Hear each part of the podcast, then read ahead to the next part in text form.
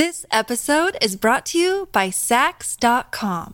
At Sax.com, it's easy to find your new vibe. Dive into the Western trend with gold cowboy boots from Stott, or go full 90s throwback with platforms from Prada. You can shop for everything on your agenda, whether it's a breezy Zimmerman dress for a garden party or a bright Chloe blazer for brunch. Find inspiration for your new vibe every day at Sax.com.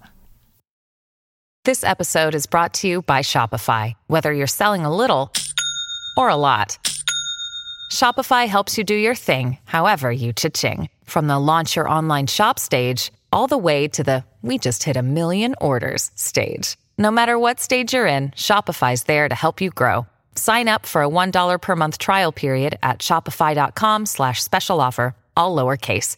That's shopify.com slash special offer.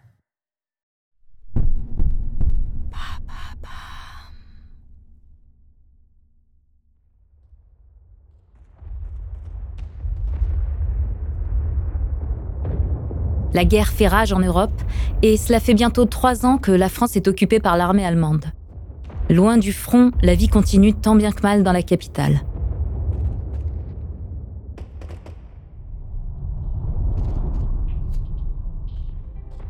Paris, mai 1943. Il est midi et demi. Françoise Gillot, une jeune artiste de 21 ans, est attablée au restaurant Le Catalan en compagnie d'un ami. Elle est un peu nerveuse car dans un coin de la pièce, un peintre légendaire déjeune en petit comité et ne cesse de lui jeter des coups d'œil. Ce monstre sacré a un nom, Pablo Picasso. Françoise, stupéfaite, le voit tout à coup se lever et se diriger vers sa table. Les mots qui suivent vont marquer les débuts d'une idylle passionnée, placée sous le signe de l'excellence artistique. Et de la brutalité masculine.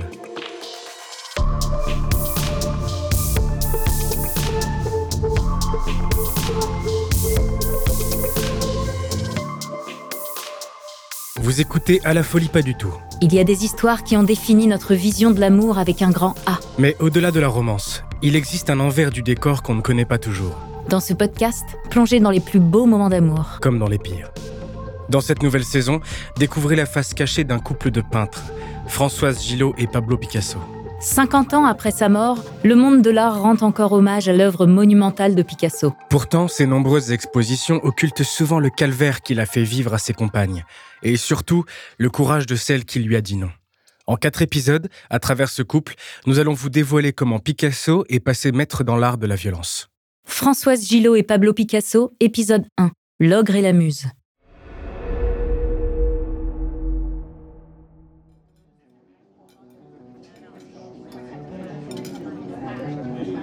Quand elle serre la main de Pablo, Françoise n'imagine pas qu'elle s'engage dans un bras de fer qui va durer plus de dix ans. À l'époque, Pablo a déjà une réputation d'homme à femme. Ses anciennes compagnes s'affichent sur tous ses tableaux. Mais quand Françoise le rencontre, il ne l'attire même pas, du moins physiquement. Après tout, deux générations les séparent. Pablo est plus âgé que le propre père de Françoise. Et puis, pas facile de jongler avec une telle différence de statut. À 60 ans passés, Picasso est au sommet de sa gloire. Françoise, quant à elle, est une jeune artiste qui commence tout juste à vivre de son art.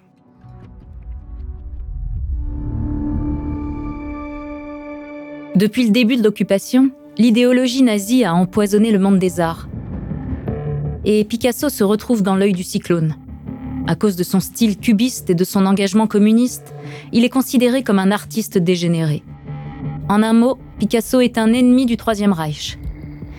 Le peintre connaît les conséquences de la violence politique. Il a été traumatisé par la guerre civile espagnole qui a eu lieu quelques années auparavant. Pourtant, malgré le danger qu'il encourt, l'Espagnol n'a pas fui aux États-Unis, alors qu'il disposait de l'argent et du réseau nécessaire. Il a refusé d'abandonner son atelier, ses amis et ses habitudes parisiennes. Ce courage, Françoise l'admire énormément. La Seconde Guerre mondiale est un véritable massacre qui fauche presque tous les hommes de sa génération. Alors naturellement, Picasso lui apparaît comme un symbole de résistance et un objet de fascination. Et elle n'est pas la seule. Un jour, le poète Paul Éluard glisse à son ami peintre C'est grâce à toi que cette époque n'est pas grise. Alors, quand Picasso se penche vers Françoise pour se présenter, la jeune femme est fascinée.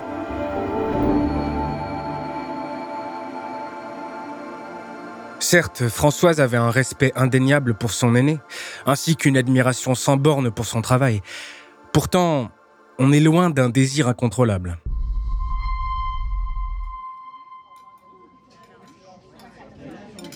Au Catalan, les plats défilent entre les mains des serveurs et les conversations vont bon train. En saluant Pablo, Françoise croise alors le regard de Dora Maar, une des plus grandes photographes de l'époque, qui est également la compagne de Pablo. Assise à la table, Dora semble figée et une grande tristesse se lit dans ses yeux, tandis qu'elle observe la scène. Dora a 15 ans de plus que Françoise. C'est une artiste reconnue. Pourtant, elle est systématiquement présentée comme la muse de Picasso, comme un objet d'inspiration plutôt qu'un sujet créateur. Et c'est bien tout le problème des relations amoureuses de Picasso. Quant à Françoise, elle n'est pas de celles qui vivent dans l'ombre d'un homme. Il faut dire qu'à l'époque, elle vit comme une femme libre. Ce choix lui a demandé une sacrée dose de courage, notamment pour résister à sa famille bourgeoise, qui la voyait plutôt réussir des études de droit. En représailles, son père l'a battue, lui a coupé les vivres et essayé de la faire interner dans un asile. Mais Françoise est une fonceuse elle a la peau dure. Quelques années plus tard, elle est déjà considérée comme l'une des peintres les plus prometteuses de sa génération. Au milieu des artistes de son âge, elle se démarque par son talent, par sa beauté et surtout son assurance inébranlable. Après s'être présentée à Picasso, Françoise tente un coup audacieux. Elle invite l'artiste à visiter toute sa première exposition à la galerie Madeleine d'Aicre, dans le 8e arrondissement de Paris. Et contre toute attente, accepte.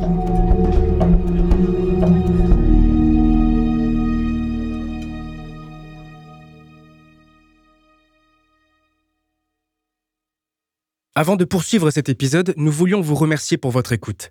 Si vous voulez continuer de nous soutenir, abonnez-vous à la chaîne Bababam Plus sur Apple Podcast. Cela vous permettra une écoute sans interruption. Ou bien, écoutez ce message de notre partenaire, sans qui ce podcast ne pourrait exister. Ne partez pas, on se retrouve tout de suite après. This episode is brought to you by Sax.com. At Sax.com, it's easy to find your new vibe. Dive into the Western trend with gold cowboy boots from Stott, or go full 90s throwback with platforms from Prada. You can shop for everything on your agenda, whether it's a breezy Zimmerman dress for a garden party or a bright Chloe blazer for brunch. Find inspiration for your new vibe every day at Sax.com. Look, Bumble knows you're exhausted by dating. All the must not take yourself too seriously and 6 1 since that matters. And what do I even say other than hey? well, that's why they're introducing an all new Bumble with exciting features to make compatibility easier, starting the chat better, and dating safer. They've changed, so you don't have to. Download the new Bumble now.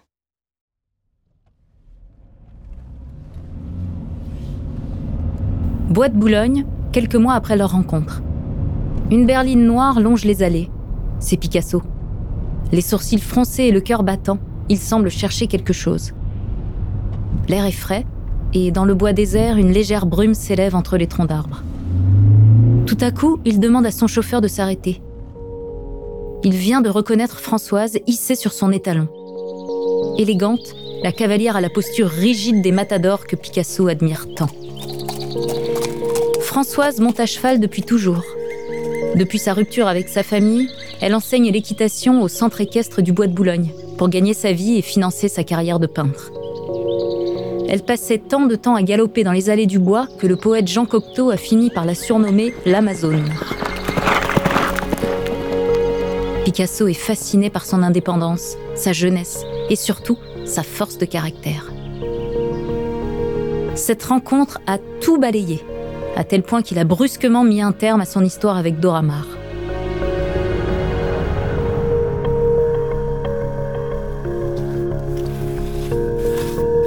À partir du printemps 1943, des femmes à cheval commencent à apparaître sur ses toiles. C'est à ce moment-là que la relation entre Pablo et Françoise commence. Progressivement, l'échange intellectuel laisse la place à la romance. Et lorsqu'il veut passer un moment avec l'élu de son cœur, il ne lui reste plus qu'à s'enfoncer dans la forêt.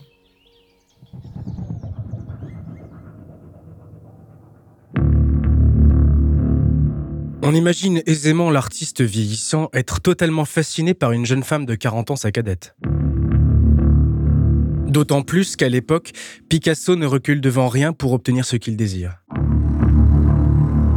Ces derniers mois, c'est Dora Maar qui a fait les frais de sa nouvelle lubie amoureuse. Après leur rupture en 1943, juste après l'arrivée de Françoise Gillot dans la vie du peintre, la photographe est tombée dans une profonde dépression qui l'a menée en hôpital psychiatrique. À l'époque, cette maladie mentale était traitée par électrochoc, une méthode souvent réservée aux femmes, qui consiste à administrer de puissantes décharges électriques dans le cerveau du patient, au prix de graves séquelles, bien entendu. Dans tous les cas, cela n'a pas particulièrement ému Picasso, qui n'a pas rendu une seule visite à son ancienne compagne.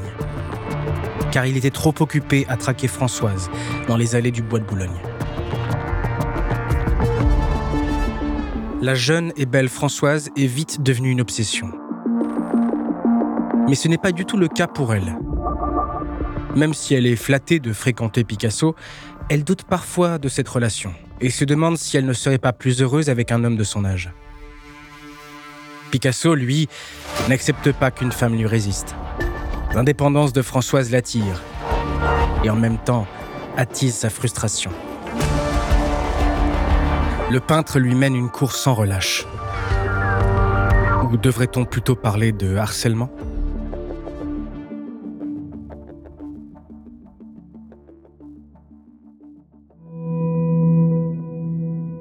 Pendant l'occupation, Picasso et Françoise se fréquentent une à deux fois par mois.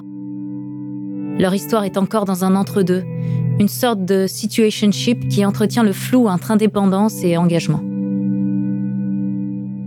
Mais au fil du temps, cette relation a donné un véritable coup d'accélérateur à la carrière de Françoise. Elle lui a apporté une occasion inespérée de rencontrer les penseurs les plus importants de l'époque.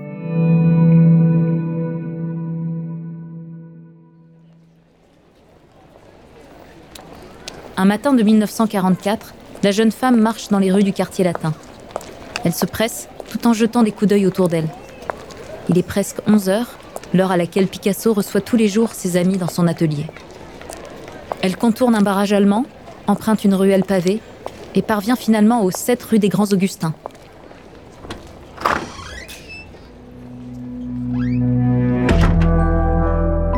Françoise pousse la porte de cet atelier mythique où Picasso a imaginé son célèbre Guernica. Quand elle entre, il est assis sur un tabouret, au milieu de dizaines de peintures, de sculptures et de céramiques. Une douce lumière passe à travers les grandes fenêtres. Autour de lui, Henri Matisse et Georges Brassailles sont déjà là. Ils discutent d'une toile que Picasso vient de terminer. Françoise s'approche et salue les trois hommes d'un léger hochement de tête. Elle n'est pas particulièrement intimidée, ce n'est pas dans son tempérament. Elle est simplement excitée à l'idée de converser avec les plus grands esprits de son temps. Françoise a pourtant du mal à trouver sa place dans cet atelier. Plusieurs générations la séparent des amis de Picasso. Leur façon d'envisager l'art est donc bien différente du groupe d'avant-garde dont elle fait partie. Les réalités nouvelles. D'ailleurs, quand elle commence à fréquenter le peintre, elle s'attire les foudres de certains de ses contemporains. Un jour, Nicolas de Stahl, l'un des peintres phares des réalités nouvelles, tente d'empêcher Françoise de fréquenter Picasso, car il craint que le peintre de Guernica bride sa créativité. Mais elle n'est pas du genre à se laisser dicter sa conduite.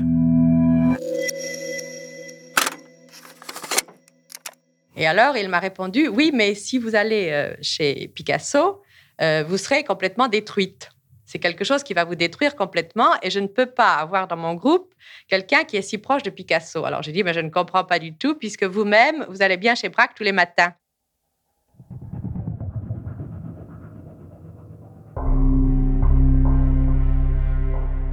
D'un côté comme de l'autre, des hommes tentent de la contrôler. Et Françoise doit se frayer un chemin dans un milieu qui est encore très masculin. Sur les photos de l'époque, prises dans l'atelier de la rue des Grands Augustins, son visage juvénile tranche au milieu d'hommes d'âge mûr. D'ailleurs, elle est la seule femme. Par leurs critiques, leurs publications, leurs relations, tous ces hommes ont contribué à créer la légende Picasso. Ce sont eux qui tissent les histoires qui ont fait de cet homme un mythe intouchable. Lorsque la libération arrive, Picasso est connu dans le monde entier. Il est célébré comme un militant et un résistant. À 21 ans, comment s'épanouir en tant que femme dans un tel environnement? Comment faire entendre sa voix?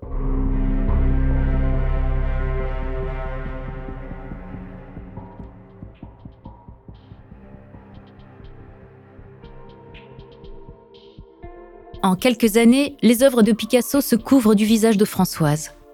Peinture après peinture, les preuves d'affection se multiplient. Et leur relation s'ancre dans une vision commune de l'art. Après la libération, le couple décide de s'engager plus officiellement.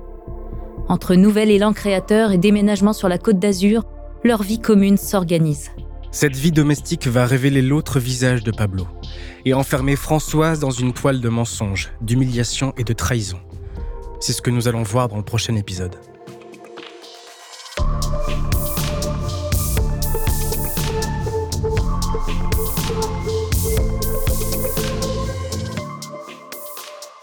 Merci d'avoir écouté À la folie pas du tout, une production Bababam. Si l'épisode vous a plu, n'hésitez pas à laisser des commentaires et des étoiles sur toutes les plateformes d'écoute.